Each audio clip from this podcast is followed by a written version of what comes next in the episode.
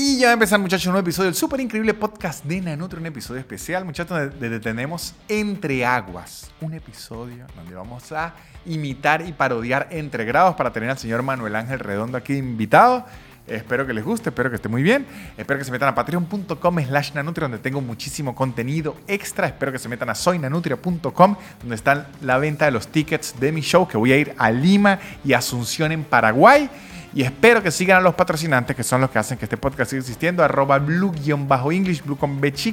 Curso inglés en su tiempo, en su espacio, sin aplicaciones raras. No digo más, espero que disfruten este episodio con Manuel Ángel Redondo, que se llama Entre Aguas. El super increíble podcast de Nanutria, el super increíble podcast de Nanutria, el super increíble podcast de Nanutria. Y empezó. Ya empezó, muchachos, este episodio. Estamos con el señor Manuel Ángel Redondo. Buenas, buenas. Aquí en mi programa Entre Aguas. Sí, está raro esto. ¿A dónde me trajiste? Se llama ¿Qué Entre, clase de invitación es esta? Entre Aguas, Manuel, porque yo ya sé que usted tenía su programa de bebidas alcohólicas y espirituosas. En efecto. Y ya estaba un poco harto de ver tanto y le dije, ¿sabe qué, Manuel? Es momento de venir a Entre Aguas. Y, y Sierra de los Padres se está pagando pu- pues, publicidad en este espacio, ¿no? Ojalá. En verdad, Sierra Los Padres no está pagando publicidad en esto, sino es lo que había en Nempla, que Nempla sí nos está dando el estudio, muchachos. Así que no lean Sierra Los Padres, sino imagínense que aquí dice Nempla, Escuela de Música. No, Sierra de los Padres, el agua oficial de Nempla. Exactamente. Vamos a conseguir ese sponsor. Si aquí tuviesen otra marca, sería otra marca. Estas son las aguas de Nempla que yo pensé en quitarles la etiqueta para no hacerle promo, pero dije, no, estas aguas, las que no abramos, Nempla las va a vender. Y esto al mismo tiempo es bar. Esto es escuela de música y bar. Y qué raro que a usted en un bar le vendan agua sin etiqueta. No, y estoy seguro que te va a salir una oportunidad de negocios con la gente de Sierra de los Padres, Ojalá. porque si algo está buscando el equipo de marketing de Sierra de los Padres es un eh, comediante venezolano que tiene un podcast. Exacto. La Sin duda alguna es lo que necesitan para si crecer. hay una comunidad que le urge la hidratación, es al Totalmente. público venezolano en Argentina. Y con este calor de verano, por favor. Bueno, aquí estamos, Manuel Ángel. Bienvenido a este podcast que es idéntico al mío, solo que se me ocurrió esta idea porque me dio risa. Y, y si nos tomamos toda esta cantidad de agua, vamos a estar haciendo pipí en el- toda la grabación. Bueno, el- el Lo pipí digo por break. experiencia, el pipi break. Pipi break, pero, el pipí pero break. más, más de agua. Así Y que si nos caemos a mates, hay un pupu break importante. es Entonces, el moja, mejor. es el- El pupu break sería el, el mejor. Que ojo, vamos a, a desinhibirnos con agua. Ok. Y de hecho, aquí tengo shot. Ay, mire, pregunta Ah, no, pero agua shot, con gas. No, Pregunta vale. shot de agua con gas, Manuel. Es así, porque aquí, mire, aquí vamos. Bueno, y aparte va a generar el efecto porque yo no soy de tomar agua con gas. Bueno, Entonces va a es- generar, el efecto de que no me lo quiero Pregunta tomar. shot. Vamos a iniciar, de Voy a hecho- querer responder. De hecho, con una pregunta shot. Así es. Eh, Es- y tú no tomas, ah, pues mi programa bebíamos. Es que me traje más nada un shot. es, que no me- es que acuérdense, cuando yo hice ese programa yo estaba completamente borracho. Yo no me acuerdo de la pregunta shot. No entendía Wow, ni qué cómo era, día. era la dinámica. Ajá. No hay pregunta. Beba. Shot. Ok, este programa está interesante. Ah, un buen shot de agua con gas. S- s- ¿Sabe que yo agarré, yo un primo, yo tenía como 28, yo tenía 28 años y viajé a, Eu- a Europa Ok. con él de, de- de vacaciones y él pedía mucho agua con, gas. Y recuerdo que él, que yo me intenté burlar como, ay, sí, de San Cristóbal yo era pidiendo agua con gas. O sea, Y, se, y se tú eres un adicto al agua con gas. Claro, te he visto. pero él me dijo un día, a lo mejor fue que me sembró la idea, me dijo cuando tenga 30 años Claro. va a aprender la magia del agua con gas. Y de verdad, desde hace unos años hacia acá, fue que yo le agarré el gustico al agua con gas. Pero es una suerte de placebo, ¿no? Es para hacerte creer que te estás tomando algo divertido y que no es agua. yo creo que primero lo, el juguetico en la... El juguetico el en la el jugueteo en, en la garganta es algo. ¡Epa, compadre! Segundo, es como, supongo yo que es como cuando el que fuma cigarro se pasa a vape, que es como esto Mm. no es Coca-Cola, Ujú. Pero, pero hace el guito. ah, pero hace algo. Por eso hay un placebo ahí. Y hay, yo creo que es placebo digestivo, creo. Ah, ¿te ayuda con la digestión? Siento que sí, como que me siento que me ayuda a sacar los gases o no, no sé. Mira, aquí en Argentina se toma mucho el agua con gas, ¿no? ¿Es por algo digestivo o no? Pero Es, esta como- misma es para gente... cortar el sabor. Esta misma gente también toma mate y no se da cuenta que te manda a hacer pupú bastante. Es la misma gente que ya No, están sí. acostumbrados. Sí, saben que el mate manda a hacer pupú bastante, ¿Sí? simplemente Yo, Están acostumbrados. que claro. de hecho, yo aquí en mis primeras giras por tierra, fui un atrevido Claro. que me uní a la ronda de mate en la carretera. Faltando dos horas para llegar. Es- y eh, me No. tocó es- estacionarme una vez a orilla de la carretera en la grama a orinar porque es que no me iba a aguantar, me estaba haciendo pipí porque el mate es... También, también. Da muchas ganas También, ambas, ambas, ambas. pipí, entonces me Y está, ¿sabes? El aguamate es muy parecida a el, el, perdón, el pipí de mate es muy parecido al pipí de Fit Nine, que es que si no te hidratas bien sale anaranjado. Ah, no he tomado... Agárrate, ahí Fit te lo Nine. dejo, ahí te lo dejo. Igual tomas mucho mate, no te hidratas bien, de repente vas al baño y haces un pipí radioactivo y dices, ¿qué Ah. está pasando? No está bien hidratado. Yo una vez, mire esto, que es lo más agropecuario que hay. Eh, mi mamá, porque me enseñó, nos purgaba una vez al año. Ok, eso, es bastante agropecuario. Ajá, pur-. Y de hecho yo de adulto me he purgado eh, una vez al año y es un pur... O sea, tú eras una mascota, básicamente, para Sí, tu mamá, que había que purgarla una vez al año y ponerle las vacunas. Eh, es, es exactamente. Y es un purgante cuando usted se lo toma, como por dos días, eh, orina como medio amarillo fosforescente, Uh. medio radioactivo. Uh. Y viste la Sociedad de la Nieve, supongo. Sí. Cuando pasan tanta hambre que hacen pipí negro. Eso, Eso me sí dejó, me loco. dejó loco. Y no entendí cuál es la lógica de, detrás entendí. de. Pero me, me, me acuerdo que viví el momento con dolor en el, Y- en viendo la peli. Pero l- lo que pensé yo, que ya es un pensamiento que agarra ya uno en las películas cuando uno ha trabajado de guionista y eso no dice, si el guionista puso eso, Es porque es verdad. Y están lo los testimonios, No, sí, sí, sí. Debe estar en data, en libros y debe haber un tema médico que chequearon de qué pasa y por qué, tienes, por qué haces pipí negro cuando estás deshidratado. no, no tengo la respuesta del por qué porque TikTok no me ha llegado con ese Claro, TikTok. pero en cualquier momento. yo ya no busco nada. Si te- yo espero a que el algoritmo de TikTok decida este es su momento de aprender. No, y ya yo pasé la, la etapa de aprendizaje sobre qué pasa cuando, te, cuando tienes que comer carne humana, cuando, que, cuando se cae un avión en la cordillera. Ahora estoy en la etapa de averiguar todo lo que puedo de la vida de Griselda Blanco, ¿sabes? La nueva serie de Ah, Netflix sí. de esta narcotraficante colombiana. Entonces ahora pasé de ser una especialista en la Sociedad de la Nieve, ahora soy una especialista en narcos colombianos. Y según tengo entendido, no sé si sea rumor o no, porque eso fue lo que llegó a mi TikTok, que la familia estaba demandando a el, la... el hijo, el hijo menor. a, So- a Sofía Vergara porque pusieron a la mamá muy fea. ¿Te parece? No, eso dijo el hijo. No, porque yo, yo vi el otro día un artículo de que, bueno, las diferencias entre Griselda de la vida real y la, y la, y la ficción. Y cuando, bueno, hay una diferencia bastante clara. Una es Sofía Vergara. Claro. Y la otra es una señora narco. No, hay, hay una bastante clara. Según su hijo, era una muñeca. Creo que el, el que los demandó que es el único que está vivo, si no me equivoco, y cuyo nombre es una maravilla. Se llama Michael Corleone. Ah. Guzmán Blanco. Pero Corleone es el, ape- el, El nombre. segundo nombre, el segundo nombre, Michael Corleone.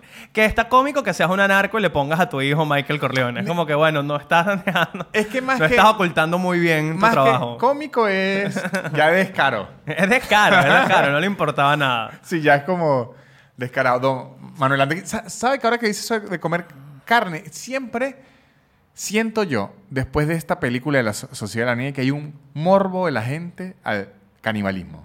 Sí, totalmente. Pero un morbo absurdo porque, de hecho, de la ciudad en la que soy yo, en Venezuela, San Cristóbal, hubo unos hechos de canibalismo. Hay es un gran asesino, gran asesino en serie suena muy feo, pero hay un conocido asesino en serie, Dorángel Vargas. el come gente, en efecto. Y eso habrá ocurrido, yo era muy niño, 98, 99, y en verdad era muy niño, y hasta la fecha, la gente sigue hablando de eso. O sea, la gente canibalismo Sí, lo hay procesa. un morbo grande ahí con, con- con ese tema. ¿Tuviste la entrevista que le, hice- le, le- le hicieron al come gente? Se la hace nuestro gran amigo Luis Olavarrieta. Y no vi la última. Gran la- canal de YouTube recomendado. vi las entrevistas de antes. No, esta es moderna. No Esta no la tendrá moderna. dos años de vieja esta ¿Y qué entrevista. Está rara porque es Luis Olavarrieta siendo un periodista tratando de hablar con una persona que está completamente perdida de loco. Yo- o sea, no, no conecta una idea con otra. Está ido, ido, ido. Yo cuando escuché una entrevista que le habían hecho en su momento, lo que había dicho es que no comía ni mujeres ni niños y que el- su parte favorita era la batata, lo- los gemelos. Uh. Wow, lo que no aprende, ¿viste? Sí, sí. Claro, pero este era más gourmet. Este no era como la Sociedad de la Nieve, que era por su- No, en supervivencia. la Sociedad de la Nieve se chuparon esos huesos al final. Este creo que era más selectivo, ¿no? Pero si hay algo en lo del canibalismo, porque si usted, o sea, cuando usted ve lo que la gente anda averiguando de la Sociedad de la Nieve, es ese hecho. Como, y que usted ve que in- invitan a los tipos a un podcast y usted ve al entrevistador que lo que está buscando es... Es como caer, la ¿a vuelta, qué o sea, sabe? de qué es como cuando, cuando invitan a cualquier rapero venezolano y le quieren preguntar Claro. por Cancerbero, que es ya basta, podcast del mundo, no pueden entrevistar a todos los raperos venezolanos. Y al segundo cinco, ¿a qué olía Cancerbero? Y, Ya. de, y de hecho, y- yo ya he visto podcasts que ya no son ni a raperos venezolanos, que tengo a este contador público venezolano que nos va a decir, el, el venezolano que sí, yo ya No, cancerbero. y que cada vez le vez". salen más hermanas y primos a Cancerbero. Como que vamos a hablar con este primo tercero de Cancerbero. Y que mira, ya. Así ya, no tiene ni sentido. Pero así se siente los podcasts que he visto de la Sociedad de la Nieve, como que el entrevistador, como que no se preguntan del frío, no se preguntan de la hidratación, no se preguntan de caminar, no se preguntan de... O, o sea, a mí me, me llamó demasiado la atención de eso, que siempre había un experto en algo. ok. Como que había un tipo y que yo puedo reparar una radio. Sí, eso estaba raro, ¿no? Como Yo- que había gente muy dotada. Entonces, como yo, si entrevistara a alguno de ellos, le preguntaría que si eso fue ex- exagerado o dijeron, vamos a ver si reparamos una radio, pero estilo diríamos usted y yo y que, mire, vamos a ver si reparamos. Y en esa época no había TikTok que Sí, te sí, enseñara a reparar una radio. Tenías que saberlo. O de verdad si era la suerte de que llevaron gente muy educada en, en electricidad y en todo eso. Pero no, siempre es, ajá, y, y la carne.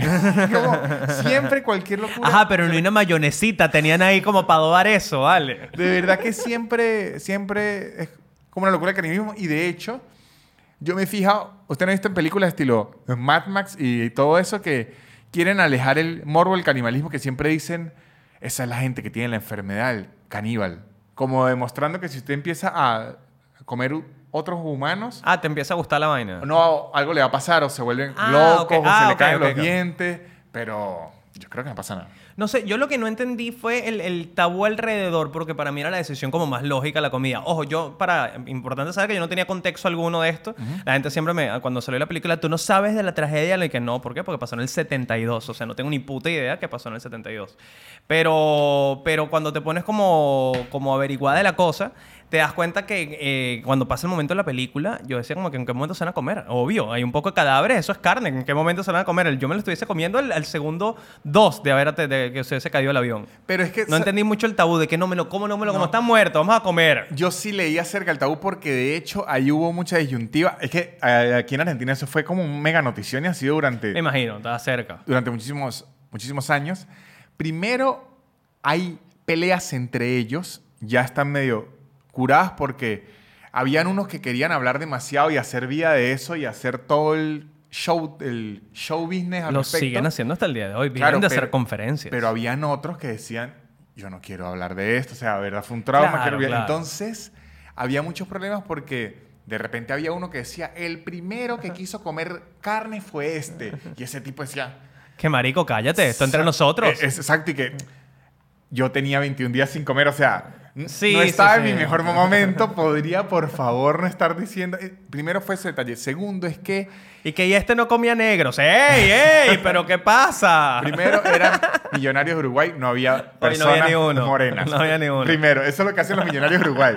Este, el- eran religiosos, la mayoría muy religiosos. Entonces, el- la mayor parte del tabú viene de ahí, que no era algo de Dios. Y de hecho, en su momento, cuando apenas revivieron fue, Apenas revivieron. revivi- bueno, reaparecieron, ah, que el Papa los perdonó. los tuvo que perdonar. Sí, o sea, sí, sí, porque-. Pero no es que el Papa los perdonó. Tuvo que No, les digo que estaba bien. sí, sí. Porque primero fue alegría de que aparecieron. Cuando se enteraron lo que hicieron, eh, fue como una cancelación de los 70 que no existían las redes, nada, pero la gente le empezó a andar du- durísimo, como que se habían convertido en unos demonios, como todo muy religioso. Claro, era otra época, era otra época. Entonces, también. hasta la misma iglesia tuvo que salir a decir que no fue una situación normal. Eran unas personas que duraron tres meses en un lugar imposible de vivir y so- sobrevivieron de...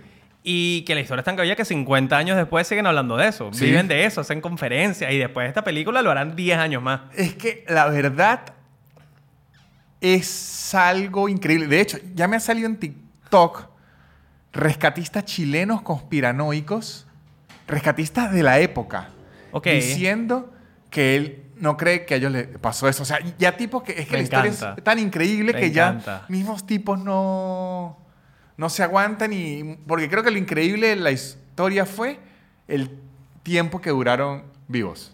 Qué risa que estamos hablando de esto y va a salir que sí en seis meses y ya menos gente va a ver esto. Claro, pero es- Estamos reviviendo la sociedad de la nieve en ese algoritmo de la gente que no, basta de esto. Es que eso fue, es lo bueno de hablar de un evento de los 70, que ya, Eh. eh, de hecho, yo hace, hace como un un mes subí un chiste de eso y había gente que me escribía, tu Zoom. Fue en el 72. No ah, o sea, Pero me gustó que tu chiste lo montaste desde Chile, en un show de Chile. Yo- Sí. Porque yo estaba viendo, alguno de nosotros va a ser el primero en ir a Chile después de a que salió la película y alguien tiene que hablar de esto. Fuiste tú, muy bien. Ojo, y la verdad es que fue real porque lo que digo en el chiste es que yo ya he viajado de Buenos Aires a Chile, siempre. siempre, hay turbulencia, pero no se sentía la tensión en el avión que se sintió en este vuelo. Como que la gente, de hecho, la zafata, yo sé que la zafata siempre advierte que va a haber turbulencias, pero aquí hizo una, una introducción como de minuto, o sea, la tipa estaba consciente, Estaba que la consciente gente que estaba asustada y la tipa explicó. Y sí, yo sé que ahorita está muy en boga lo del accidente y tal, pero déjeme decirle que nosotros viajamos diario desde el 70. O sea, la tipa explicando que esto es un vuelo mega común, que eso fue que ese avión falló, que no tuvo el mantenimiento. Toda esa explicación, a la gente no le importó nada. Y por cierto, al lado de la máscara de oxígeno hay cuchillo, tenedor. No, la- yo, yo me acuerdo, la primera turbulencia, había un tipo con una laptop. La o sea, de una vez era locura máxima.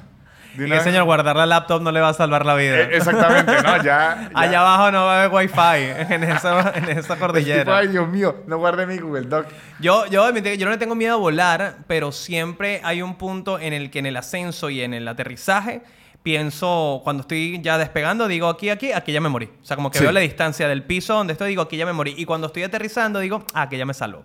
Como que veo cuando estoy llegando y digo aquí, aquí, aquí me muero, aquí me muero. Ah, ya está a distancia, aquí no me mato. Que esto cae aquí y es un choquecito. Yo- no está tan fuerte. Yo siempre creo que es como el susto, como cuando usted va por una calle y ve a una persona medio rara que uno dice. O sea, como que usted va en el avión, yo voy sintiendo el susto que va en increchendo y en un punto digo, qué bolas que ah, siento que me puedo morir. Sí, ¿no? O sea, siempre sí- y después como que vuelve a bajar y como que libera risita. ¿Y ha pasado pero- susto? Claro, sí. Sí, Yo he pasado fuerte. turbulencia. dura, Fea. dura. Yo estuve en una. Yo, yo tengo un, un chiste de eso, de, de- de eso, que se cayeron hasta las maletas. Uh, esa miedo. Y yo estaba así asustado, asustado, todo el mundo asustado. Había una señora ya rezando. Es que cuando, Claro. cuando usted oye señora yo- ya, rezando y de repente yo veo Si hay así- un Padre Nuestro, ya tu mocho. yo veo así, la azafata sabe que se sienta en esa silla de espalda y la azafata se hace la cruz. Uy, ahí sí me Yo cago dije, encima, me hermano. encima prácticamente. No, yo lo máximo fue una vez yendo a México, que la fue una turbulencia rápida, pero fue tan fuerte, yo no tenía cinturón, que yo le pegué la cabeza al Uf. techo del avión, de la sacudida que se dio.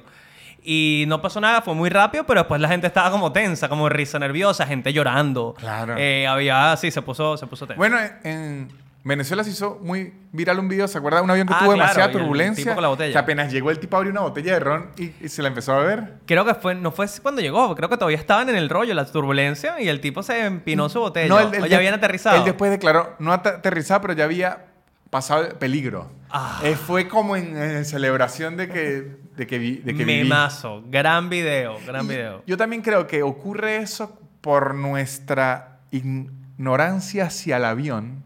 O sea, a mí no importa lo que usted me explique de qué forma funciona un avión. Sí. es magia. No, o el tema estadístico, el tema de que muchos accidentes, hay más accidentes en vía terrestre que en vía de cállate, cállate. En, Sí, vía de- en- en el carro tengo yo ahí el piso. Entonces, yo creo que al uno no entender nada del avión, ya cualquier cosa. eh, un ejemplo, yo he escuchado de, de gente que nunca se en- enteró que al avión se le apagó un motor. Ok. Y el piloto nunca dijo nada, pero en teoría hay muchos aviones que pueden volar con un motor apagado. El tipo llegó a... te- Eso. Claro, a mí pero- tú me dices, se apagó un motor en pleno vuelo y yo Pero me no hago se lo dicen. encima. Ah, no te dicen No, eso, no, claro, no. para no te asustes. Claro, no se lo dicen, pero después, como gente diciendo y que, piloto diciendo que esta gente no se en- enteró, pero un motor Eh, se pero- apagó. Pero, eso es que desconocemos mucho y al mismo tiempo como que hay un tema tan protocolar alrededor de Sí. viajar. Como está el tema de tanta burocracia, que tantos permisos y tantos registros de maletas y cosas, y entonces pasan los de primero y los otros. Creo que hay algo también ahí, como que le tenemos cierto recelo, porque es un- muy, muy protocolar todo el asunto, es muy jodido. De hecho, por lo protocolar que es, es por lo que no hay tantos accidentes. Fuera menos protocolar y es una locura. Que yo vi eh, unos terraplanistas ok. Vi unos- ah- no buena manera de empezar esta, el Ahora- momento, ahora, pero ok. ahora me sale demasiado Caíste en ese hueco. Es que me fascina, a mí me fascina, Es un mundo grande. me grande, fascina grande. ver cómo los conspiranoicos van elaborando los argumentos. Me, me fascina. O sea, es como A mí un me gusta cuando culposo. conectan cosas con otras que no tienen nada que Claro. ver. Como que empiezas con terraplanismo y terminas con los Illuminati. De hecho- Que sí, pero marico. Les voy a decir a usted y a ustedes dos nombres para que luego disfruten. Mr. Tartaria, Mr. Tartaria y Mickey Mouse en empírico. Mickey Mouse empírico Ajá. sin duda tiene un buen nombre. Mickey Mouse, a no, pero es- ese no se, se lo puso él. Así le pone la gente porque habla muy parecido a Mickey Mouse. Es- son increíbles porque ellos mezclan todo. Es Illuminati, Tierra plana, eh, el universo no ex- existe, eh, pueden viajar en el tiempo. O sea, es todas las teorías Si le a la metes a esa mezcla trans, es un video de Dross. Exactamente. Solo le No. falta ese ingrediente y ya es un video de Dross. Es que Mr. Tartaria y Mickey Mouse empírico es... Casi son la fuente directa de Dross. ¿Ah, es el, el sí? enchufe. Yo creo, porque es que Ah, tienen, tienen toda- mucho en común. tienen todas las teorías a la vez. Y vi en videos de, de ellos como que una forma de explicar de ellos por qué la Tierra es plana es porque no hay ningún vuelo. Le voy a dar un, un ejemplo. Eh, Argentina, o sea, como que todos los vuelos tienen que ir a Europa, todos los vuelos tienen que ir a África, como que no hay un vuelo de continente eh, atravesando la Antártida. Ok. Un ejemplo, como que usted llegaría, ahorita no recuerdo, pero creo que uno llegaría más rápido a Australia si uno atraviesa la Antártida y, y- y va hacia el otro lado, ¿no? Entonces, que claro, que eso es la demostración de, de que la Tierra es plana. Y vi un video de, de la forma en la que lo desmiente. La más sencilla es en entonces por qué se puede ir de Rusia a es- Estados Unidos, ese es el primero. Y segundo es porque hay una ley aeronáutica Ok. que usted no puede estar, aquí me puedo equi- equivocar yo. Seguramente te vas a equivocar, pero adelante. Us- Usted no puede estar a más de dos horas de un aeropuerto. O sea, Ah, hay una ok. ruta, creo que es, más- es dos horas o una hora, algo así. Pero usted no puede estar en la sea, no- mitad del claro, océano. no puedes estar volando en el medio de la nada si no, No. estás a dos horas mínimo un Eh, exactamente. Creo que sí hay un punto que es como en donde no hay otra, en donde los aviones sí tienen que tomar ese, ese riesgo, pero la idea es que por más que sea, usted esté a cierta cantidad de tiempo de, de un aeropuerto. Creo que cuando es el transatlántico, sí hay un periodo de tiempo donde, donde no hay ni, ni nada, pero por eso es que arman esa ruta que uno a veces dice, ah, pero ¿por qué bordea esto y no atraviesa así derecho? Es porque por cualquier emergencia, cualquier cosa, usted pueda Me hacer encanta el- aprender en el podcast de Nanutria. Así, TikTok. Hay chistes, hay información, cultura, conocimientos, reseña cinematográfica y canibalismo. Exactamente. De todo un poco, Lo ¿no? tiene todo. Mire, quería hacer más preguntas acerca de Manuel Ángel. Ay, Dios mío. Eh, entre grados se fue. Sí, entre grados se fue, en efecto. Y se marchó. Entre grados se fue. Ahora, preguntas aquí, que estas son preguntas casi que de, de farándula, pero me llaman la, la atención. ¿No da vértigo ese miedo de, de soltar la gallina de los Sí, huevos de oro? Claro, claro, pero sin duda creo que es parte de.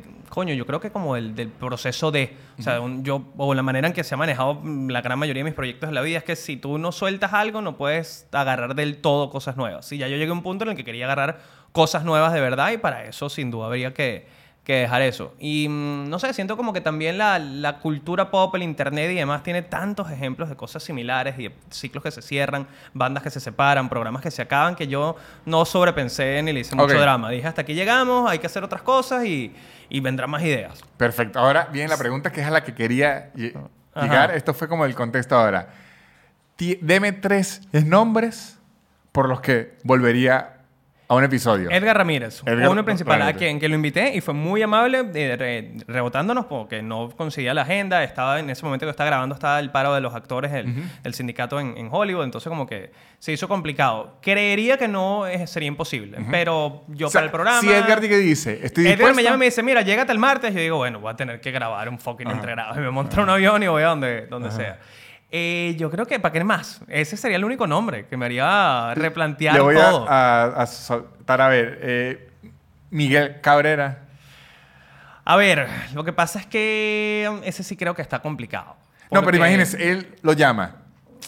Es que aquí saldría yo de picado. Y te dije, Miguel, estuve persiguiéndote dos Ah, años, ya marico. entiendo. Me diste la fecha, me cancelaste entiendo. la fecha, la volvimos a hacer, no me respondiste, le dejaste a la productora, cuadramos ajá, casi ajá. que el día y la hora. Y vas a venir ahora que lo hago, cuando ya no hago el programa, Miguel, de verdad. Voy otro. Franco de Vita. ¡Wow! Franco de Vita. Wow. Ya me dice, Manuel, vengo con disco nuevo, vengo con gira, me interesa.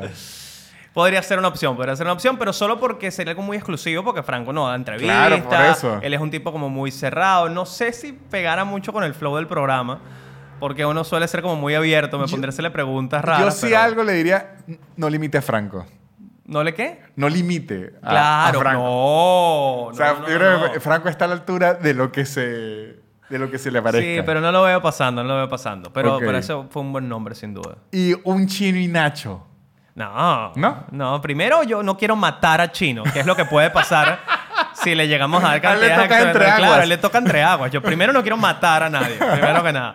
Y segundo, con Nacho es una historia bastante parecida a tipo la de Miguel, como que estuvo ahí, que no estuvo, que sí, que no, que bajo tal contexto, que comprométete aquí y tal, y al final no pasó nada. De verdad es que mi, mi sueño, esto, esto es real, mi sueño sería tener un programa de entrevistas estilo el de Letterman. Ok. Pero yo aplaudo a la gente que tiene sus programas, sobre todo a sus productores, porque cuadrar entrevistas con gente es muy difícil. Sí. Y destruye el ego. El... El ego de uno. Ah, el ego, yo entendí el eco yo. con- No, el, el ego de uno cuando uno dice, porque sabes que uno va tirando la flecha a donde cree que puede llegar. Y de repente uno dice, yo a esta gente le puedo llegar. Y tiro una flecha y es que ni me dicen no, sino, ni, ni azul, sino triple gris. Sí. Dice, "Uh". Yo creo que más bien depende del, del formato. En el, en el eh, ejemplo específico de Entregados, yo sí creo que un error que cometimos en general fue verlo como una suerte de podcast constante que tenía que salir todos los domingos. Eso yo creo que llevó a sobrecargar la máquina de trabajo y de, para ser muy honesto, sacar una cantidad de episodios que nos podríamos haber ahorrado, seguir teniendo el mismo impacto que, que tenemos sin haber hecho como ese esfuerzo adicional por rellenar un contenido un domingo. Yo creo que lo hubiésemos visto como una serie limitada, con una cantidad de episodios puntuales al año y no creo que hubiese sido una historia distinta a sacar todos los domingos un episodio distinto con fulano de tal. Eso sí creo que, que fue algo que, al menos en ese concepto, creo que nos saturó. Don Francisco. Tampoco quiero matarlo. Tú sí, este señor tiene 85 Pero años. yo creo que aguanta. No, vale. Si estuvimos cerca de grabar a Osmel Sousa, ya con miedo. A Osmel Sousa. a Osmel está, Sousa. sí. Y lo más cercano también cuando hicimos a Enrique Lazo, que hubo un punto en que yo dije, mira, ya paremos porque yo la verdad no quiero ser, eh, no quiero cargar con esta culpa, ¿no? De que Sí. esta persona ya ha sobrevivido 150 años y no sobrevivía a dos Estilo los que le vendieron droga a Cerati Sí, en Caracas. sí, sí, no quiero yo cargar con esa, con esa responsabilidad encima. Ok, muy bien, muy bien. Durante el tiempo que nos quede, se me van a ir viniendo nombres y voy Dua a... Lipa. Ajá, voy a- Coño, obvio. Enrique Capriles Radonsky. No, siempre lo vimos a los políticos. Sí. Y, no, y créeme que tuve ofrecimientos de los dos bandos políticos del país y de nombres grandes de ambos lados. Y en ambos lados dije, no me vas a joder. Que ojo, No me vas a joder. no se va a hacer y ya sabemos todo lo que ocurrió, pero yo creo que un entregados con Diosdado. Ah, no, divertidísimo Claro, debe ser. sí. pero le, Sí, le- se le tengo complica. precio a mi vida. No, eh, eh, a su vida y después esa edición. Sí, Rarísima, sí, sí, ¿no? sí, no, no, no, raro para empatarlo, raro para empatarlo. Sí, pero sí, no, sin duda como que el formato es atractivo para meter a cualquier gente, pero, pero si está pero eso. m- me parece que es una gran idea de evitar políticos. Sí, porque en, el- en nuestro contexto es distinto Sí, al, un contexto de otro, de otro país en el cual el clima político, incluso ahorita que está bastante caldeado acá en Argentina, lo sigo viendo distinto a, a nosotros que tuvimos 20 años de, una, de un peo continuo en redes, en medios, en, en el, en el día a día. Estamos como mucho más No, saturados. e igual yo creería, pero ya tengo 35 años y como bastante años de carrera que me he prendido, es mejor ya siempre evitarlos, porque uno lo ve en Estados Sí. Unidos, le hicieron el, el roast a, a A Trump. Trump.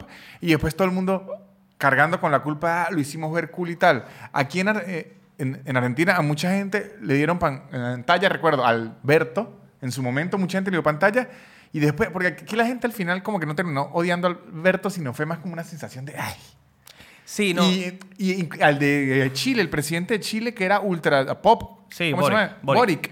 Y después en la presidencia fue medio gris. Entonces, como que la gente quedó con. Uno siempre queda con un sin porque al la verdad es que uno nunca sabe la agenda de un político real. No, y, y nuestra experiencia, porque también llegamos a tener momentos en Venezuela en los que uno por, por X razón de, de trabajo o de medios o de la radio tenía cercanía, te aprendiste también que siempre jalan para su lado. Y Claro. siempre van a tener un propósito, un interés Sí, sí. que va por encima del, del ideal o de la victoria, siempre como un propósito atrás. Entonces terminas haciéndole el juego Sí, a alguien cuando O sea, no hay necesidad de hacerlo, cuando no tienes necesidad de hacerlo. Al final usted termina haciéndole campaña a un político. Sí, totalmente, totalmente. Gratis. De gratis. Que es una aparte. locura. Sí, sí, sí, sí. Y aparte que cuando tú le haces eh, publicidad a un producto, no tiene un nivel de influencia positivo o negativo que puede tener un Sí, coño madre de estos, ¿no? Entonces, es- es- yo creo que lo mejor es, sí, alejarse de eso. Yo, la verdad, en este momento no me veo haciendo nada, nada relacionado con políticos venezolanos. Sí. Eh, me parece que también otra, otra pregunta. Está girando ahora usted con el show de stand-up. Sí, bueno, no, lo, no, no era algo que no hacía cuando estaba entre grados activos, pero sí algo que le estoy dedicando Pero más tiempo. sí sentía yo, a, a lo mejor si era mío, sí competían los dos Manueles, ¿no?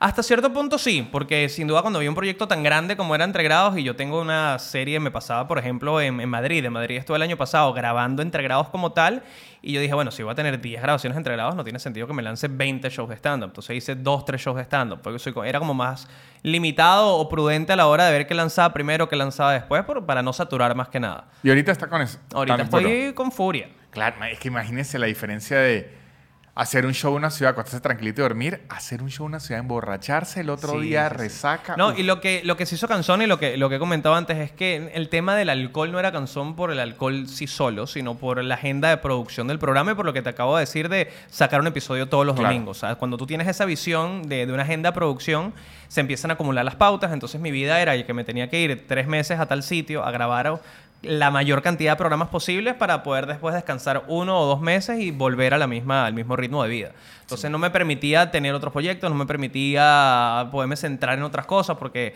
el, el tema de pasar una resaca era complicado. Claro. Entonces era, qué sé yo, tenía 10 grabaciones en un mes. Eh, son 10 grabaciones, o sea, son 10 días de que ya me estoy dedicando a eso y posiblemente otros 10 días de recuperación. No, y, a- O sea, ahí se te está yendo el mes. y además, si algo, así lo veo yo, si algo eh, va de la mano con la borrachera divertida, es la irresponsabilidad. Claro. O sea, cuando usted toma para volverse mierda, es que no le importa nada más beber a disfrutar, pero beber responsablemente porque es trabajo. Entonces, este show tiene que quedar bien. Y yo mañana tengo que quedar lo mejor. O sea, entonces es agregarle estrés laboral a la borrachera. Sí, totalmente, Uy, no, totalmente. qué horror. Igual, igual yo siempre trataba como de pasarme un chip, como que siempre estaba muy estresado hasta el momento del- de la acción. Y ahí en adelante trataba como que, bueno, ya no va... Tengo un equipo afortunadamente que, que puede encargarse de resolver peos, yo voy a tratar de que el show fluya. Entonces sí, había una suerte de mezcla entre la responsabilidad y la borrachera, pero yo trataba de que la cuestión pudiera, pu- pudiera fluir. Ok.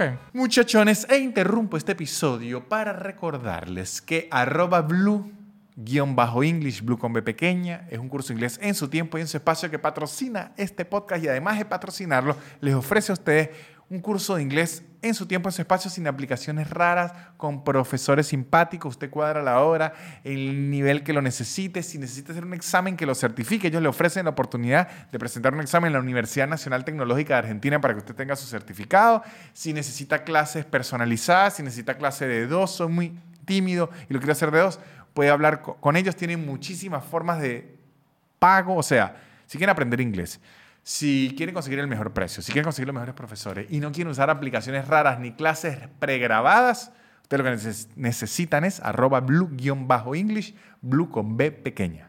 Está, es- está bastante bien, me interesó. Un shot. Un vamos con un shot. un Una pregunta shot de, de agua con, con gas. Patrocinada por Nempla. Está que, ah, es de la misma marca. Por eh, Sierra de los Padres, el agua oficial de Nempla. Y el Se- Super Creen que podcast en Anutra. Y Se- el tráfico. Se, se está metiendo el tráfico. Sí, muchachos, perdón, pero... No, pero es que hay rolo de peo aquí. Sí, o sea, hay, hay una Mira, cuestión... el colectivo número 19. Sí, hay una cuestión de tráfico que yo creo que se van a bajar a No, entrarse a va a machetazos. haber, aquí va a haber pelea. Aquí va a haber pelea. Que debo decir una crítica hacia el argentino, que no sé si es crítica o no. El argentino es, es de muy fácil bajarse del auto y muy fácil de trancar la vía a manotear, pero yo ya de entrada digo, ni se van a, a pelear. No. Le fascina pecharse. No, tú sabes que me he dado cuenta yo. Yo creo que el argentino es bastante tolerante al insulto antes que el conflicto. Yo he visto a dos argentinos pelear en la calle, nariz con nariz, Sí. así que se besan diciendo las peores obscenidades, los peores insultos, maldito de puta, cacho", lo que sea, y no pelean. Por eso, Tú pero- por mucho menos que eso en Venezuela te caes a puñaladas. Claro, pe- es, es que no sé si es. Mira, salud, vale, Dele- por los muchachitos por allá que están viendo, los sobrinos y las sobrinas, mira, vámonos. Es que no sé. No sé si es mejor o peor. O sea, porque no sé. La buena. Porque es verdad que. Le doy un ejemplo. La otra día está en el parque y mi perro, cuando ve pelota, se vuelve loco porque es que, como que quiere que se la pase. Obvio. Empezó a ladrar, a ladrar. Yo lo tenía recortado, agarrado, agarrado, agarrado. Y el, el tipo me dice algo. Un tipo. Está los dos niños jugando con la pelota y el tipo me imagino que era el papá. Ajá. me dice algo, yo no entendí y le digo, ¿qué? Pero él entendió que yo le estaba diciendo que de retarlo. El tipo se me paró enfrente, ya te voy a decir que qué. Y en mi mente era, primero, usted no va a pelear con... Además era chiquitico. Eh, primero, no va a pelear co- conmigo. Segundo, yo no me voy a pelear con un extraño en la que yo, yo fui a Sí, salir- yo sí, soy un adulto, ¿qué es yo eso? fui a salir a pasear al perro, no, no voy a llegar a la casa. Yo soy un usuario de lentes, no quiero que me lastimen los lentes.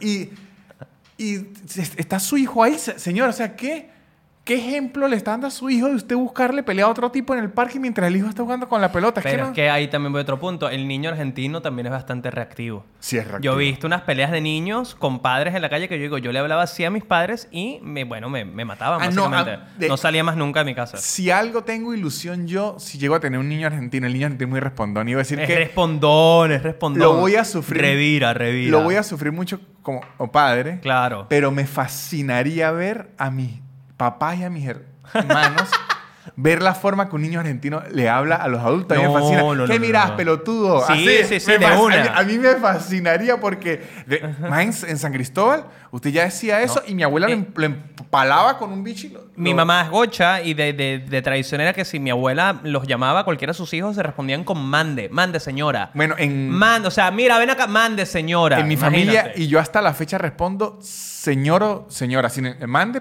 y de- mi papá de repente me llamaba Víctor Abel. Yo decía, ¿qué? ¿Qué no? Señor. Entonces tocaba decir, Eh. señor, aquí es pelotudo. O sea, en estos días escuché yo. Era un niño como de, de, de 8 años que le dijo a la mamá un helado, ¿no? Yo quiero un helado. La mamá empezó a explicarle, no, que ya te comiste un helado y tal. De repente el niño dijo, ay, cortala. Me, me, fascinó porque yo dije, claro, esta Increíble. mamá se quiere morir. Pero yo digo, yo quisiera que unos abuelos venezolanos No. vieran y decir, no, cortala, cortala. No, Es que, en verdad, cachetón. pero yo, yo analicé la lógica. Claro, lo que tenía que decirle es no ya. Ese discurso que se puso a decirle al niño. El niño le dijo, "Ah, ya, si no me lo va a comprar ya, pero no me esté... Lo, lo que decía, si me va a regañar, no me pegue. Totalmente. o sea, totalmente. ya no me va a dar helado, ya. No me esté dando este discurso. Igual que eso, el niño argentino puteando en la calle, comiquísimo, Sí, muy mandando bueno. insultos. Un niño venezolano, ¿qué es eso? Pero que metan ese niño preso, que porque está insultando a alguien. Y a mí me sorprendió mucho vivir en México. Algo que, que, que vivió en México, me dirá si es verdad o no. El mexicano es muy respetuoso, muy, muy dócil, pero se va a las manos rapidísimo. Ah, sí, lanza nunca coñazo. vi tantas peleas en la calle como en Ciudad de México. O sea, es alguien le, le toca la bocina muy duro del autobús, ya está el tipo abajo, pero es que ahí ni, ni se pechean. Eso de argentino, yo creo que geográficamente Venezuela está en la mitad hasta de ánimos. Yo creo que el, el venezolano es la mitad entre el argentino y el mexicano. De verdad, el Sí. mexicano es mande. Sí. No, y es muy Pe- tranquilito, muy amable. Pero cuando Mm. usted le toca la tecla, no hay inter- es de una. Yo recuerdo, un, un día iba caminando a la oficina, había un motorizado como que se atravesó y un tipo de un carro le da duro.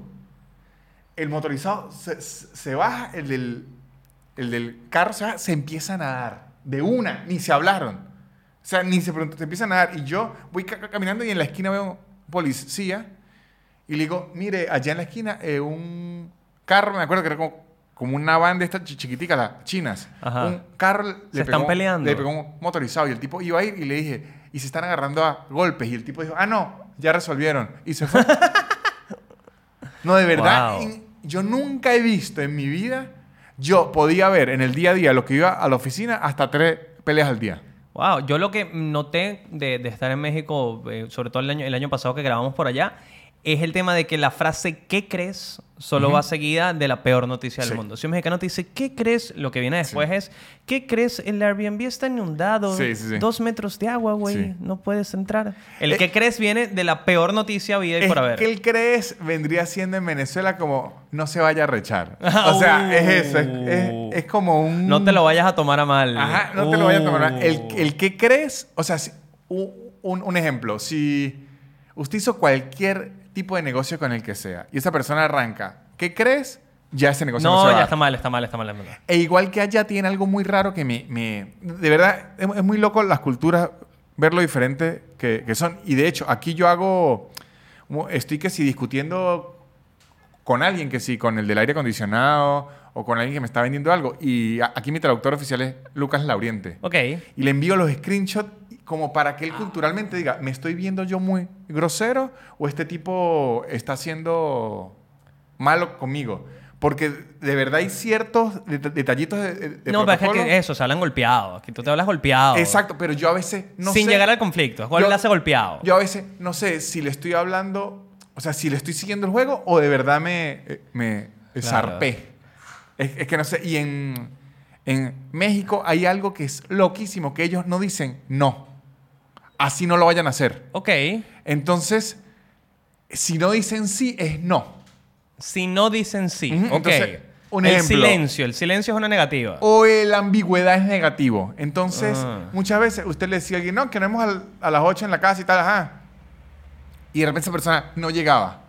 Y uno le reclamaba y te dice, no, porque no le dije, sí, pero como que les cuesta mucho decir no. O sea, evitan el no. Les toca a usted agarrarle y que, pero dígame si sí o si no. O sea, lo evitan a, a cualquier forma. Y allá tienen una que me impresionó demasiado también, que, que es, se me olvidó los nombres, pero son dos nombres. Imagínense que es como, dígale a Pepe para que entienda a Luis. Entonces, si yo le quiero decir algo a Agus, yo no se lo digo a Agus. Se lo digo, Wow, lo terceriza. Te buscas un proveedor. exacto, le digo, Manuel, si usted va a grabar un podcast, tiene que estar bien iluminado, porque a veces se graban, entonces, si usted no graba podcast, usted ya ni agarra el regaño, ¿se entiende? Es como, ah, esto no es, no es para mí. Y yo lo recuerdo, de, o sea, tienen como esa sutileza, entonces allá, hacerle el regaño usted directo a la persona. Es de- es de mal un gusto, es feo. ultimátum, Es un ultimátum así durísimo. Y a- acá en Argentina, uno a veces siente que todo el mundo es grosero. Claro. Y no es que aquí se hablan como que se- Golpeadito, se directo. Sí, se se cancherean, se cancherean. cancherean. De repente usted ve un mozo, un mesero, como hablándole muy encima de uno y lo que está haciendo es muy simpático y uno dice que este viejo es un grosero y no, y el, el tipo lo que está es como, como que quiere, tome y dame. Quiere Claro, el- el- claro. Yo lo canchereo, usted te cancheré. Es como una medición de penes eterna en la Claro, calle. es como cuando el, el- el niño le gusta a la niña, pero entonces le pega porque no sabe cómo expresarse. Va por ahí un. Sí, poquitico, sí, sí, como que hay muchas emociones de por medio. Ajá. Aquí es muy de. Bueno, eh, hay un. ¿Cómo se llama? Colin Quinn, Ok. que tiene un especial de, eh, de comedia que se llama La historia de Nueva York, que habla de cuando llega cada ola de migrantes a Nueva York y habla de los italianos y se parecen demasiado al argentino. Se nota Sí, que aquí vino nota, hay mucha- un olia porque decía que el- la vida del italiano es una ópera. Es de la tristeza más grande a la alegría. O sea, es como que no son... Por eso es que aquí tibio es hasta un in- insulto. Claro. Aquí usted ser neutro es lo más asqueroso que hay. Aquí le dicen elija. Yo- los italianos son sin duda lo más latino de Europa. Sí. Por mucho, por mucho, por mucho. Tanto así que tienen mafias. Es Exactamente. la mejor manera de verlo. De- de hecho, tienen carteles, mafia. Tú dices, esto es muy latino. Eh, Yo puedo decir que ellos fueron los que trajeron las mafias a Latinoamérica. Bueno, a las de Estados Unidos, New York Sí, y sí. demás, son como las mafias más famosas, las más cinematográficas al sí, menos. Sí, sí, sí. Sí, es que ellos co- como que lo trajeron. Y aquí en, aquí en Argentina, además, a ver si me co- corren ustedes, los que llegaron fue italianos anarquistas. Oh, damn. Entonces, por eso es que este país dice, pero ¿por qué esta gente es así? Bueno, pues porque son italianos anarquistas los que le dieron como que las bases filosóficas argentinas. De hecho, los postres que se llaman que si... ¿Cómo es? La factura. La, factura, los postres de pastelería cañoncito, eh, vigilantes, como burlas al, al- al- al al poder. al poder. ¡Wow! Lo que no se entera. Sí, sí, o sea, co- como que tiene mucho. Hay un bu- burla de la religión, hay uno que se llama como pie de monja, falda de monja. Pero sí hay como mucho, o sea, como que todo el mundo de la pastelería, porque yo eran pasteleros y decían Y de este dulcito no pija de militares. Exacto, wow, algo así. explícito, de Es verdad. Como que todo era siempre como que burlándose de la autoridad y todo, y por eso es que uno ve aquí que este país es como tan reactivo. Sí, estamos capeo. Como exactamente, porque es que lo que lo fundaron eran anarquistas. Y lo agradecemos nosotros los migrantes que vivimos acá. Sí, la verdad. la verdad Y todo, sí. y todos jugando, pueden seguirnos gritando en la calle, pueden seguir peleando, no hay, no hay problema alguno, con tal de que sigan dando ese DNI. Ojo, pero sí, sí debo decir que si algo tiene el argentino en su reacción, porque lo he visto, si de repente alguien es xenófobo o racista con usted Totalmente. y a otro no le gusta, él se va a meter. O sea, el, el argentino si no le tiene miedo a un problema, así no sea de... él. No, y lo, vi- lo vi recientemente en, en Twitter, es muy común la xenofobia con los venezolanos, claramente, y hace no mucho se fue, hizo viral este meme que era eh, como, to- como todas estas banderas en contra de nuestra bandera. Entonces, en todas las banderas de Latinoamérica y la bandera venezolana. No recuerdo exactamente cuál era la imagen, pero era más o menos eso. Y recuerdo todos los retweets de argentinos diciendo, saca mi bandera de ahí, Sí, hijo de sí, puta. sí, sí, sí, sí. Sacame de esa lista. Venga los venezolanos que los amamos. Aunque ahorita en, las elecciones sí se puso un poco gris. Sí, sí, Ya sí. se está volviendo Sí, pero, pero hemos hablado de esto. Hemos hablado de esto porque lo que pasa es que el venezolano está traumado. Sí. Entonces entiendan que esa opinión política viene basada en un trauma. No es nada personal, es solo solo un trauma. Y al mismo tiempo, que llegue alguien a decirle, yo sé todo lo que va a pasar, yo vengo del futuro. Claro, claro. a menos claro. que usted traiga los números de la lotería, Sí, sí, sí, sí, sí.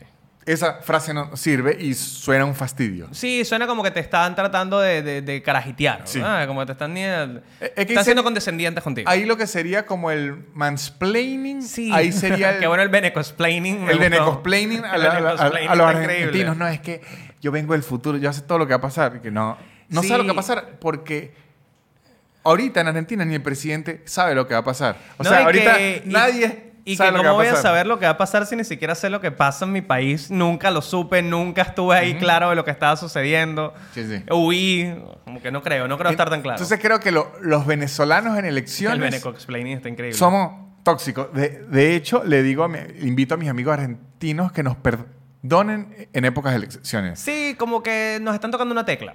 En épocas de elecciones, eh, silenciennos a todos. Exactamente. Eso es. Si quieren mantener una buena relación con en época de elecciones nos volvemos Ve- locos. véalo así. El, el año pasado estuve en un asado el día de la final de la Libertadores, que fue Fluminense y Boca, si no me equivoco. Y habían dos chicos de Boca. Eh, estaban tan deprimidos y tan mal, y estaban, uno estuvo molesto un rato que yo, yo no sabía qué estaba pasando. Y dijo, no, es que perdió Boca. Y conversamos. Uno de ellos se fue. Dijo, porfa, pídanme un Uber, yo me tengo que ir porque no soporto este día de hoy. Es más o menos una sensación Sí, similar. Ustedes están pasando por ese momento ahí ese día. Uno puede pasar un momento así en época de elecciones. De hecho- Estamos tocados, nuestras emociones están a todo dar, ¿ok? Entonces déjenos tranquilos. Yo le tengo un regaño general a la República de la Argentina, porque yo viví aquí en el Mundial. Y yo, el partido contra Arabia Saudita, creo que fue a las 7 de la mañana. Yo salí a pasear el perro antes porque dije, quiero estar todo listo. Yo salí a las 6 y media, la calle repleta de gente. ¿Se acuerda que el sindicato de panaderos abrió antes para que todo el mundo tuviera su... Era la calle algarabía, todo vestido de Argentina. Yo dije, de verdad, qué hermoso sentimiento, ¿no? Entro, pierden. Yo volví a salir, me acuerdo que iba al gimnasio. Todos se habían quitado la remera. Todos con decepción. Y yo decía, pero no pueden ser así de traidores, desgraciados. Perdieron un juego. Venían invictos que si de 35 partidos perdieron Oye, pero es que ese juego de Arabia Saudita fue doloroso, lo Pero, recuerdo. co- Concha, ahora, usted ve en los documentales que han salido que usted las declaraciones de Calón y todo, y todo el mundo dice, sí, tiene razón, eh, lo que dijo. No, yo sabía, sabía Pero de verdad, le soltaron la mano a Argentina tan rápido que yo, yo que apoyaba a Argentina era por la emoción y porque vivía aquí, me ofendí. ¿Y qué? Los muchachos Tú, tú, andan tú vas allá. a que estos sí son pasteleros, Claro, de porque verdad. es que ahí sí se activa lo contrario. Yo que apoyaba a la Vinotinto. Derrota Ah. tras derrota. Yo le digo, muchachos, pero por favor. Que lo entiendo. Y ojo, el año pasado que la Vinotinto jugó más o menos bien tres partidos y andábamos de un insoportable los venezolanos. Los venezolanos, el vino tinto empató un partido y andábamos que sí, ¿qué es un Messi? Disculpa, yo nunca he escuchado a esa persona. Pero lo yo que- conozco solo de Soterdo. Lo que a mí me, me gusta es que después intentan como boquearnos, pero ya Venezuela ya en el fútbol pasó por tantas desgracias, Sí, que uno dice, sí, sí, "Sí, sí, pero sí. no importa. Sí, yo siempre lo digo, yo vengo del país de Chávez y la vino tinto, yo sé perder. Sí, sí, sí, O sea, claro. no es algo que me afecte, yo, yo puedo vivir con eso. Me gusta. Otro, otra co- cosa que le quería preguntar, que creo que nunca se había hablado ya que... Otro nombre, Miley Saurios en Entregrados, bueno. ¿Sabe qué pensé? Andrés Galarraga, pero quién sabe, pero sería un buen en- entrevistado. Mm, siento que su- él no es tan público, ¿verdad? Él está como apartado. Por eso estás pensando. Por estás eso que pensando en pensé, gente porque que no yo, entrevista. yo me dije, encanta. si alguien fue ícono en Venezuela, en el mundo, siempre fue una figura como muy...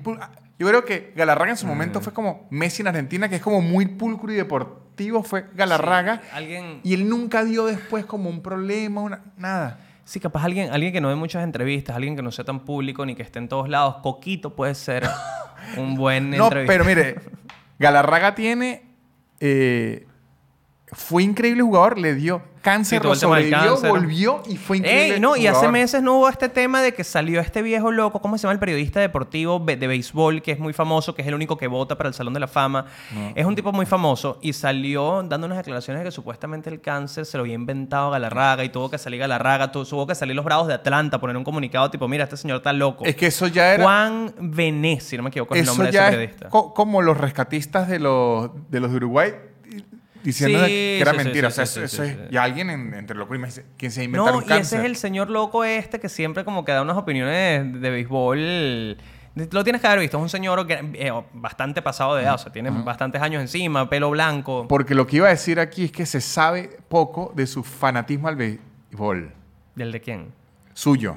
No soy tan fanático del béisbol. Pero sí lo es. ¿Usted cree que no es posible? Y lo recuerdo porque es una grabación, de acuerdo, pero tenemos Patria. Es que esto me impresionó porque me partió el personaje, que era, era una grabación de Pero te- tenemos Patria. Había que hacer algo de, de- de béisbol.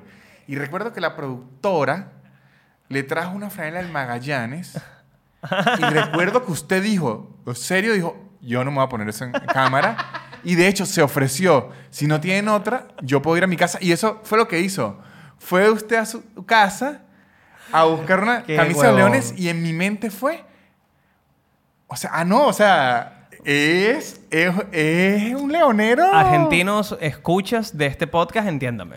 Es Sí, como sí, que sí, le hayan dado la remera del equipo contrario. Te van a decir no, ni porque sea una grabación, ni porque sea un te vas a poner una camisa de Ustedes boca. dos que Jamás. son gallinas, ¿no? ¿Se Jamás pondría era una de boca? Jamás. Ni, ni en pedo. es que yo eso no lo entiendo.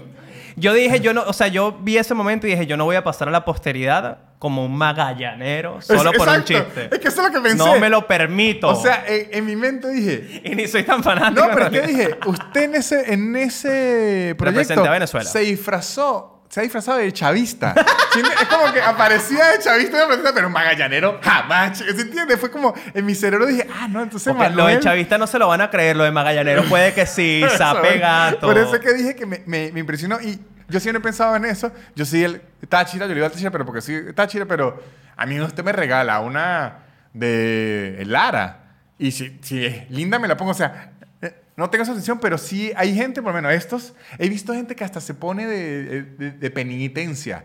Si ocurre tal Ah, claro, cosa, le toca salir a la calle con una de boca y la gente dice, no, todo menos eso. Es, marico, nadie te conoce, nadie va a saber que ese no es tu equipo, salí ya. Sí, pero, pero de, de verdad es algo muy... Es muy Sí. como de orgullo. Pero yo sí recuerdo a Manuel Ángel Redondo, fan de la música y todo, decir, No, no, no. no, si no hay otra, yo voy a mi casa. Y O sea, vivía cerca, vivía cerca. pero yo voy a mi eh, casa y busco la mía. Wow. O sea, me dio tanta risa porque en un proyecto político, en una dictadura, que usted pudo haber puesto millones de trabas, porque nosotros le escribíamos el guion y usted ahí decidía qué hacer. Pudo haber puesto millones de trabas la vez que lo vi. Más plantado. Hasta me desnudé una vez en ese proyecto, cuando una vez me desnudé. desnudo. y, y ojo, en una época nos metíamos con políticos hasta con miedo y Manuel decía, Sí, bueno, sí, sí, sí. pero Magallanes fue la última línea. Dijo, Sí, es que Magallanes no era miedo, era moral. Exacto. Era moral, era moral, Dijo, Víctor. "Muchachos, esto no, va- No, no, no, no. No caiga el chavismo, no. No hay Magallanes y vuelta atrás, no hay vuelta atrás. A mí eso me... me- De hecho, yo siempre pensé que Papita Manito Stone era un documental de una pareja que se enamoró. Es que eso fue, fue lo que me impresionó. tal vez como yo soy de- de San Cristóbal, en donde la cultura del béisbol no está tan Sí, apasionada. claro, no tienen equipo local grande No, tampoco. fue la primera vez que yo viví. Ah, o sea, lo de Caracas Magallanes es real. Claro, claro. El tema de, que no sé si es acá, pero el tema del, del- de la broma o el, o, el, o el chalequeo cuando había o ganaba uno, ganaba el otro. En el colegio, en los colegios de Caracas, eso era... Sí. O sea, eso era la semana. No, una victoria grande de los Leones, una victoria grande del Magallanes. Eso era una semana de contenido en clases, hermano, y de chalequeo y, Aquí, aquí es duro. Yo un y día, familiar, de todo. un día hice un show en Lanús y sin querer dije el equipo de Quilmes. ¿Cuál es el de Quilmes? No, dije otro. Banfield, dijiste. La contra de Lanús. Sí. Banfield. O Ah, sea, dijiste Banfield me, en- me equivoqué de equipo. En Lanús. En- o sea, y- dijiste el archienemigo en el... Sí, pero me...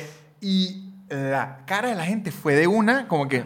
No, esto no. Es como que acaba de cruzar una línea y una vez me disculpé así de traje y le dije, pero yo qué voy a saber que son archienemigos.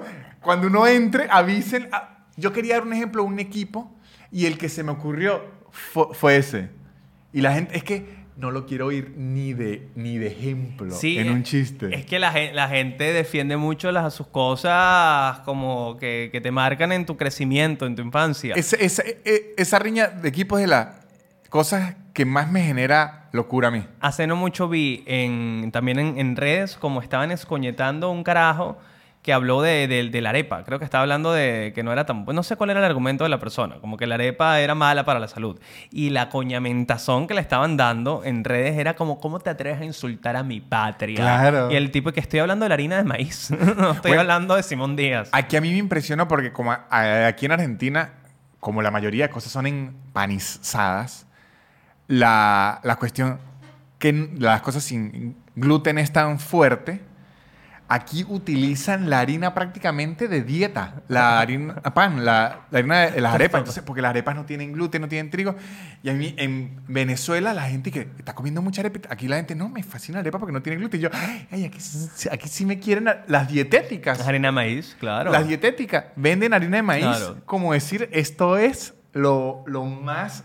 Lo más light que te vas Ajá, a poder lo comer. del. Una arepita de chicharrón. Exactamente, ¿verdad? Con huevo de codorniz bañado en salsa rosada. Aquí, la arepa es fitness. Qué loco. Qué loco. Qué gran país. parece Qué gran país. Parece muy bien, pero de verdad ese día del béisbol... es que no lo recuerdo, pero, pero no, no te lo re, o sea, no te lo discuto en lo absoluto. O sea, que puedo No, es verdad. que yo me, me acuerdo fui, clarísimo por lo que digo es, es primera vez que la escuchamos. No, porque además la productora me dice, no, que Manuel no quiere a- a- a hacerlo. Y yo me puse a pensar en que yo dije, pero si no pusimos nada... O sea, porque Qué yo bueno no sabía que qué era. de todo, nos metimos con los peores políticos. Yo decía, pero si en este capítulo no está nada polémico, cuando entro era por la del Magallanes. Y lo recuerdo, entré a asistir a una película abriendo este, "Ey, yo no me voy a poner eso. era la del... O sea, armaste un peo, armé un peo y todo. O sea, es que no era peo, es que era... No, o sea, Claro, es claro. que no es negociable. Claro, claro. Era simplemente, o, o no se hace el chiste de béisbol, o yo busco O la de o busco la vaina no se hace. Ustedes decían que queremos Es- hacer exactamente, era, no, usted no está, usted siempre, ajá, como que véndanme la idea, convénzame. Esto era, nada, innegociable. Bueno, uno tiene principios, Víctor. Uno tiene moral, principios y ética. Te voy a decir la verdad. Muchachos, para que sepan, los argentinos están viendo, eh, Agus y Rodri son do- dos equipos de béisbol que vendrían siendo como River y Sí, el y River y Boca. Boca del, del béisbol Uno es venezolano. Leones del Caracas y otro sería Navegante del Magallanes, que es de un estado que se llama Carabobo. Ujú. Y son. Pero es igual que River y Boca. De hecho, hay gente de Caracas que es de Magallanes que yo nunca he entendido eso. Son los equipos con mayor fanaticada en el país. Sí. Tú puedes ser de cualquier región del país y ser caraquista magallanero. De hecho, yo sí me tengo que identificar con algún equipo. Yo soy de los gloriosos leones de Muy bien, Caracas. sí. me gustó, me asusté por un momento. No, pero es porque mi mamá y mis tíos vivieron en Caracas. Mis tíos viven en, en Caracas todavía. Y ese es el equipo que yo siempre le iban. Y yo en diciembre, cuando iba a donde mi abuela, ellos veían... En, en diciembre, ¿sabes? Que es como el round robin. O sea, es el Claro, momento. obvio. Entonces ellos como que estaban ahí apoyándose leones. Yo viví los leones del capitán Henry Blanco. Oye, vale, los mejores leones, porque fueron también de mi generación. Estamos Sí, hablando sí. de los leones con Escútaro. Sí, sí, sí, Los sí. leones con el hacha Jorge Castillo. Ajá. José Castillo, perdón. Sí, sí, sí. Eh, claro. Sí, sí. Era, Claro, era uno... Y, ahí como que yo me hice fanático, pero de verdad el resto es Con como- Franklin el Guti Gutiérrez. Era, ve, ¿Puedo, ve pa- que puedo sí. no parar? ¿Puedo no parar acá? Ve que es leonero. Y además, yo aquí que, que logré ir a un estadio de fútbol, allá el estadio de béisbol tiene la misma, la misma magia. Que más que el partido es ir, Sí, tomarse todo. algo, comerse algo. Y, y es mucho más largo, porque un partido Sí. de béisbol, nunca, no- bueno, primero no sabes cuánto puede durar, el promedio son como unas tres horas y pico, Sí. y en tres horas y pico tú sales mucho más ebrio que un partido de béisbol de 90 y minutos. Si mucho algo más ebrio. tiene un partido de béisbol para ver, yo creo que prefiero ver los partidos de fútbol en televisión que en vivo. Porque el fútbol creo que sucede muy rápido. Sí, sí, sí, no te da tiempo de Para lo que digerirlo. uno ve, o sea, sucede muy rápido. Usted de repente se voltea, gol de chilena y uno ni lo vio. En cambio, en la casa representa el béisbol, como es más lento. Claro, no, y que tiene lo- momentos de acción muy cortos, muy puntuales. ¿Lo viste? Seguimos bebiendo. Y el béisbol tiene algo que es que el bate, cuando le da la pelota, suena. Entonces, usted puede estar y apenas suena, usted voltea a ver qué pasó. Y ten en cuenta que tú como un fanático del béisbol asistiendo a un juego, eh, estás en peligro de muerte porque en cualquier momento un batazo te puede pegar en la cabeza y Sí. asesinarte. Sí, sí, sí, sí. Y tú estás ahí dispuesto a vivirlo, solo por la pasión del béisbol. es uno de los tantos peligros de muerte al ir a, a un partido. uno de tantos, uno de tantos. Y allá ocurre algo que creo que el béisbol, porque viene de los gringos, los gringos, debo decirlo, muchachos, que iba a sonar Piti Yankee, sí saben hacer más entretenido un deporte. Entonces, cada vez que un jugador va a entrar al bate, el jugador elige una canción Claro. para entrar al bate. Entonces, usted ya sabe cuando empieza a soltar tal, ahí viene no sé quién. Y, muchachos, los golpes en el béisbol. Claro, también. Son- de hecho, se los recomiendo a los argentinos que están aquí, busquen en TikTok peleas en béisbol. Son maravillosos porque en béisbol está la regla de que si alguien se pelea tiene que ir todo el equipo. Todo el de equipo regla. está en el compromiso de salir del bullpen a la cancha y si no te pueden multar. Y esto pasa incluso en categorías infantiles. Si tú eres un niño de 9 años aprendiendo a jugar béisbol y te dieron un pelotazo y se formó una trifulca, tú tienes la obligación moral con tu equipo de salir a partirte la cara. Yo jugué béisbol de niño y era la obligación moral de los niños y de repente usted veía a los papás brincando la cerca y era papá contra papá. Usted de repente veía a papás peleando si usted dice qué está pasando. La gente se va. Y hay otra buena de béisbol que lo veo. no se puede tocar al referee. Eso es ilegal. Pero, Pero se inventaron echarle tierra. No, y Porque también, no lo tocan. Entonces se pueden gritarle así en la cara y le echan tierra, pero, pero No. no, lo están tocando. Y Yo- muy, muy parecido al argentino, si te pones a pensarlo. Puedes decirle al umpire lo que Lo que sea, sea. gritarle aquí. No lo puedes tocar, pero le puedes gritar Ajá. aquí los peores insultos que se te ocurran. O sea, en el béisbol. Qué delicioso. No, no es como en el fútbol que si usted le dice una palabra fea al árbitro, los- no. Claro. Lo que no se puede es tocar al umpire. Pero usted le puede decir lo que quiera y de hecho, lo de la tierra es porque no lo estoy tocando y lo bicho mientras lo hijo de puta, te-", y le echan tierra, te- le llenan todos le- los no, le- de no, tierra. pero no, le echan tierra al home, porque acuérdate que el home es la base que ellos limpian. No sé Ah. cómo hacerle una. Es como te voy a ensuciar lo que vas a tener que limpiar, gafo. Exactamente, Te voy a limpiar, te voy a ensuciar el piso, gafo, para Ajá. que tengas que pasarle tu brochita. Sí, sí, sí, sí. Pero es increíble ver cómo se le pegan aquí en la cara y le dicen, maldito desgraciado, lo va a matar, pero no lo está tocando. No, y, y está bien el, el contacto temporal, como que la trifulquita, como para liberar energía, como para que dejen ahí, como que, fue, que fluya todo, me gusta. Aunque creo que la que me pareció la mejor fue lo que hacen en hockey. Ah, el hockey es delicioso también. Yo logré ver un juego y es una locura que la gente lo espera. Es. ¿Fuiste el- a ver a la Florida Panthers? No. Ah, yo fui a ver a Florida no Panthers. Fui a ver un juego, pero no de la NHL, sino otra liga. Yo, yo creo que eran las universidades. Ah, no, yo fui a un juego de la, de la NHL con LED. Fui para allá y fuimos, un, y fuimos a un muy buen juego porque fuimos a, ver a la Florida Panthers y empezaron perdiendo como 5 a 0, remontaron al final y ganaron 7 a 5, algo así, en un juego de locura, como con tres coñazas. No, con golpes. Claro. Y no, LED y yo salimos de ahí eufóricos. Es que- Queríamos matar a alguien en la autopista. Es que en cada juego de hockey hay mínimo tres golpes, porque lo que hace el árbitro es. Ah, ustedes se tienen en pique. Desen. Mátense, mátense Es 10 ahí. segundos de golpe. Resuelvan eso ahí y, y- y no me dañen mi bello deporte. Entonces, los tipos están, ya están en la obligación. Y usted ha visto, se quitan los guantes y se van de una. Y tiene algo que también tiene el handball, que fue que practiqué yo, que me gusta mucho. El handball. Balón, mano. Ah, Ajá, ok, ok, ok, ajá. ok. Eh, lo que pasa es que aquí le dicen handball. Ok, ok. Excuse Y- me. Excuse me. No worry. Que las suspensiones es por un ratico.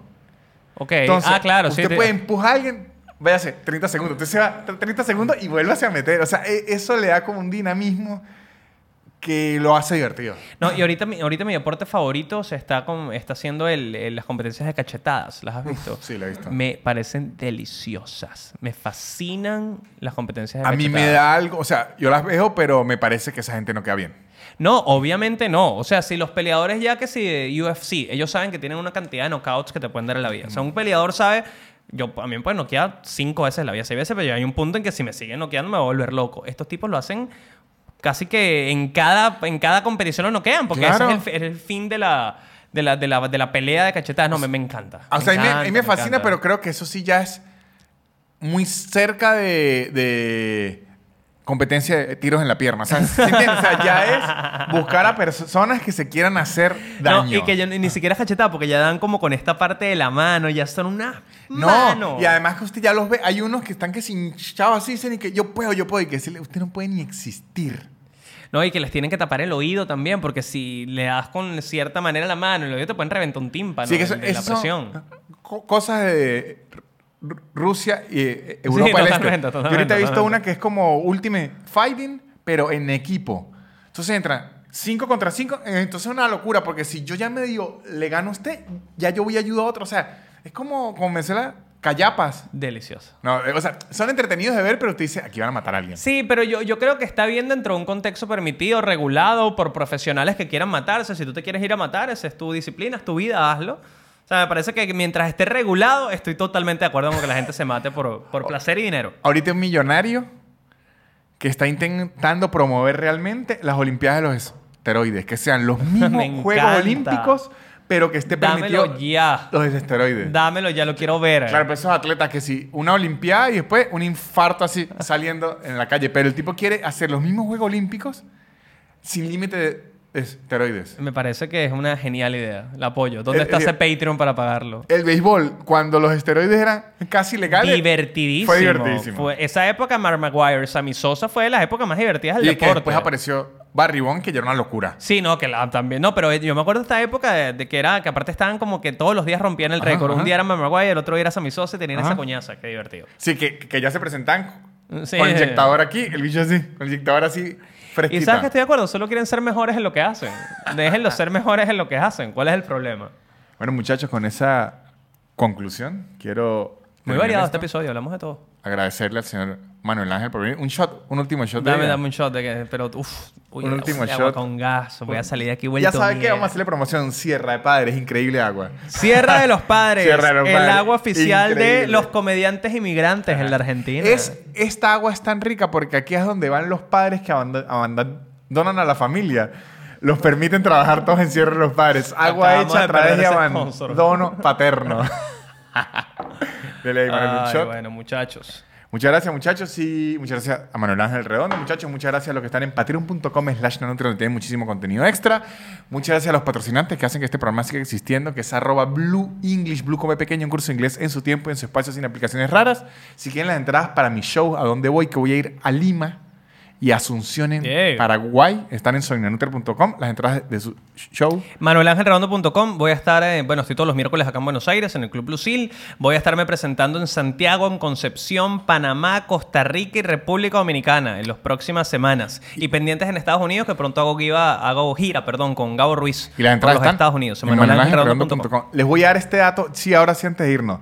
Siempre que vamos a nuestras páginas web, es mejor cuando vayan a buscar las entradas, las busquen por esa página porque es como el link oficial, porque a veces hay páginas que revenden. Ah, claro. Porque en estos días me dijeron, ¿por qué esas entradas están tan caras? Y yo dije, pero no están tan caras. Y cuando googleo, son páginas que revenden ya las entradas más caras. Y ni siquiera es que la adquieren, sino que hacen el servicio de comprar pa- y, Ajá. y pa- y cobrarte un recargo a ti. Entonces, uno da la página de uno, uno no gana nada con que usted visite soynanutri.com, Y, sino... y generalmente no está ni siquiera alojada a la venta. Tú pones el link que te va a llevar a la página Exacto. oficial de venta del Pero es como para decirle, mire, este es el, el link real del- de lo que vayan a consumir. Y muchísimas gracias también a Sierra de los Padres. Muchas gracias, señores. Adiós. La élite. Barrera. Yeah. Su, su, su, su, super increíble. Pop, pop, pop, pop, podcast de Nanutria. Su, su, su, su, super increíble. Pop, pop, pop, pop, podcast. de. Es casi una hora llena de locura y un acento gocho que es una dulzura. El perro siempre jodiendo la grabación y él soltando pura desinformación. Sub, sub, sub, super increíble. Pop, pop, pop, pop, podcast de. Sub, sub, sub, sub, super increíble. Pop, pop, pop.